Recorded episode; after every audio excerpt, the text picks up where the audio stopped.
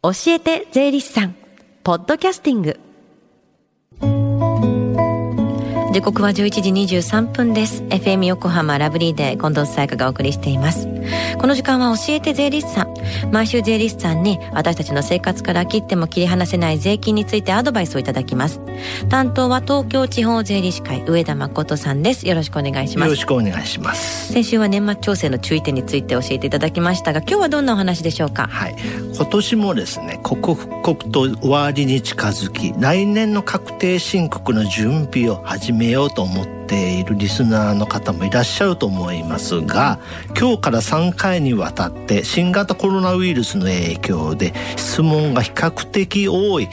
住宅に関する税金についてお話していく予定です、はい、今回は第一弾として自宅を売却した時の税金についてお話しさせていただきたいと思います、うんうんうん、私は個人的にあの住宅に関する税金について興味があるんですけども、はい、では自宅を売却した時の税金教えてください。はい、自宅を売却した時の所得は譲譲渡所得と言います、うん、譲渡所得は譲渡価格から取得費と譲渡費用を差し引いて計算されますじゃあ譲渡価格とは何ですか？はい。譲渡価格とはですね自宅の売却代金のことで不動産の売買契約書で金額を確認することができます。譲渡価格についてじゃあ分かりましたけども次にじゃあ取得費について教えてください、はい、取得費は売却した自宅を買った時の購入金額となります、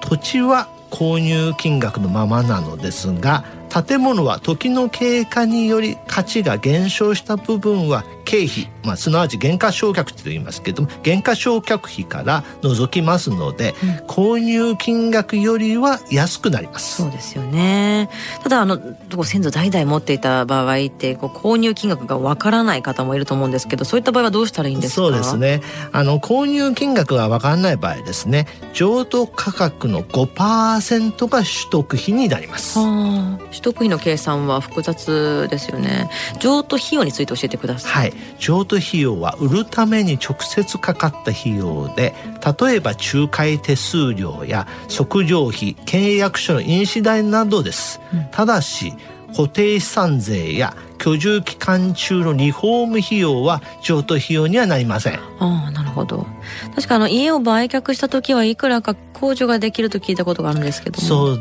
ですね、うん、自宅を売却した所有者は3000万円の特別控除という特例が受けられます。譲渡価格から取得費と譲渡費用を差し引いた差額がプラスの場合ですね、はい、3000万円を限度に控除ができます、うん、3000万円の特別控除で引き切れない時には時に課税ただし証となります、うん、ちなみに売却金額から取得費と譲渡費用を差し引いた差額がマイナスの場合ですけれどもこれは課税対象ではございません、なるほど。じゃあ3000万円の特別控除の要件を教えてください、はい、3000万円の特別控除の要件は4つございます、うん、1つ目の要件は自宅を買い替えて新しい自宅の方で住宅ローン控除を受ける場合は3000万円の特別控除は受けられません、うん、3000万円の特別控除か住宅ローン控除のどちらか選択です、はい、住宅ローン控除の詳細はですね来週説明する予定です、はい、3000万円の特別控除と住宅ローン控除は一緒に受けられない、はい、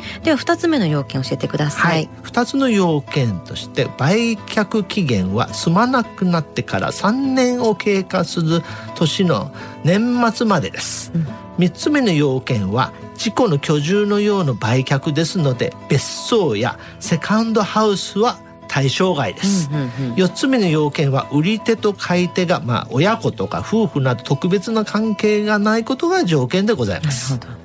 別荘3000万円のじゃ特別控除受けられないんですね。そうですね、はい、で近藤さんですね、まあ、ここでまあ問題とかクイズです、はい、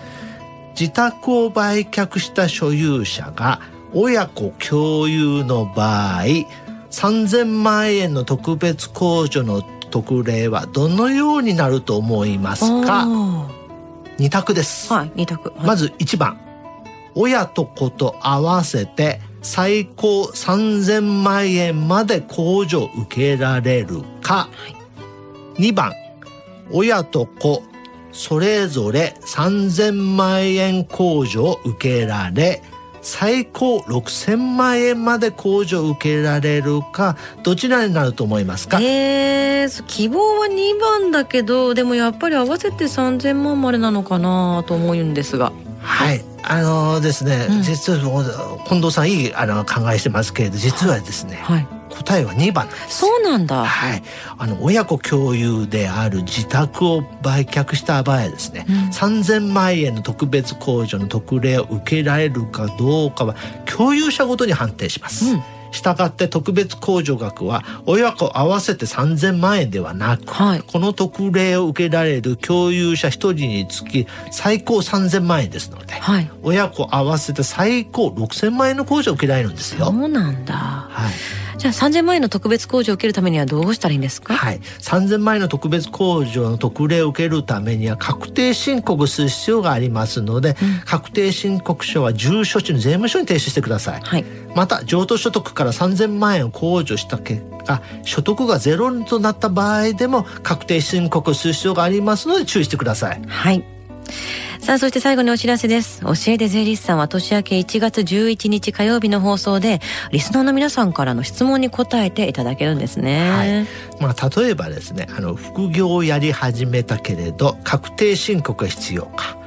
配当金をもらったけれど、確定申告必要かなど、今気になっている税のことについて何でも聞いてくださいね、うん、まあ私たちの生活から本当に切っても切り離せないものですからあらゆるねテーマで税金のこと気になる方ぜひメッセージ送ってください。税理士さんに質問があるという方ラブリー at fm 横浜 .jp までメッセージを送ってください。質問メールを採用された方にはサイン入りステッカープレゼントします。締め切りは12月28日火曜日までです。そして最後に聞き逃したもう一度聞きたいという方このコーナーはポッドキャスティングでもお聞きいただけます。FM 横浜のホームページまたは iTunes ストアから無料ダウンロードできますのでぜひポッドキャスティングでも聞いてみてください。番組の SNS にもリンクを貼っておきます。この時間は税金について学ぶ教えて税理士さん。今日のお話は自宅を売却した時の税金についてお話しいただきました。上田さんありがとうございました。ありがとうございました。Deep inside your ears still lingers on the fading sound of footsteps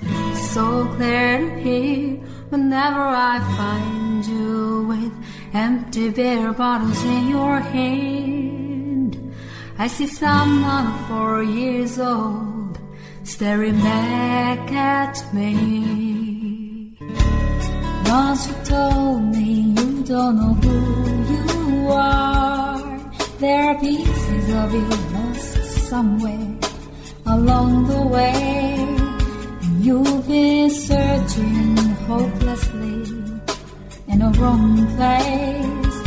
Cause they have always been with you from the very start. So many years you haven't been yourself.